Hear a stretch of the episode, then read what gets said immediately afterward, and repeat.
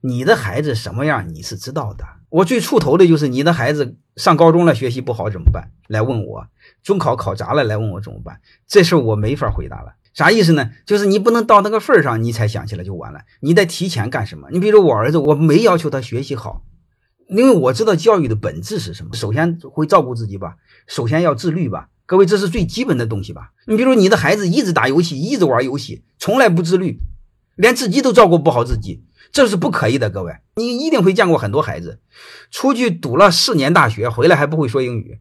还有很多孩子毕业证都没有，这个就是教育毁了。所以你的孩子好不好，你从初中小学你就知道，那个时候你要判断怎么去做这个事儿。你们非要到事儿上，考试没考好，走投无路了，你再问我，你问我我也没辙。